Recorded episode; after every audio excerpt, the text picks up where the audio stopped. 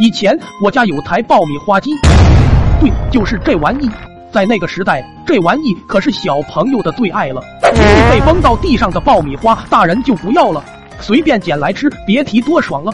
那天下午，村花大妞来找老爹崩点爆米花吃，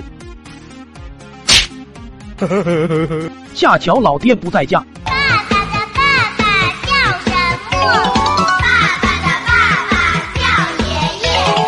当我准备和大妞探讨人生的时候，狗蛋这货刚好路过，还故意在大妞面前吹嘘自己。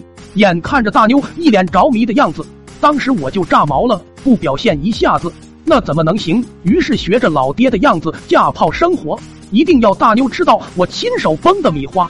狗蛋为了讨好大妞，木头好像不要钱一样的拼命往里加。时间差不多了，我提起炮筒，像老爹一样用力踩，却怎么也踩不动。大妞一脸失望，机智的我直接甩锅给狗蛋说：“都怪狗蛋把火烧得太大。”导致大炮打不开了，于是我们推着大炮去找老爹。老远就看见老爹在猪圈忙活着，老爹一手拴着一头猪。我们刚好下坡，一个不小心，炮筒就朝着老爹滚了过去。老爹就是老爹，一脚就踢在炮筒上，场面顿时失去控制。老爹来不及反抗，就被两头猪拉着到处狂奔，拽着老爹就上了村头的冰河。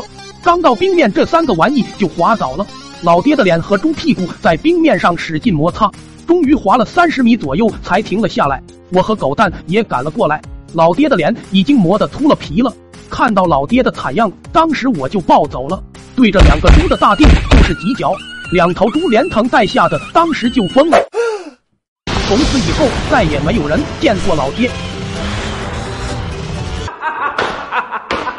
内容纯属虚构，小可爱们千万不要模仿哦。爱你么么哒么么么么么么哒。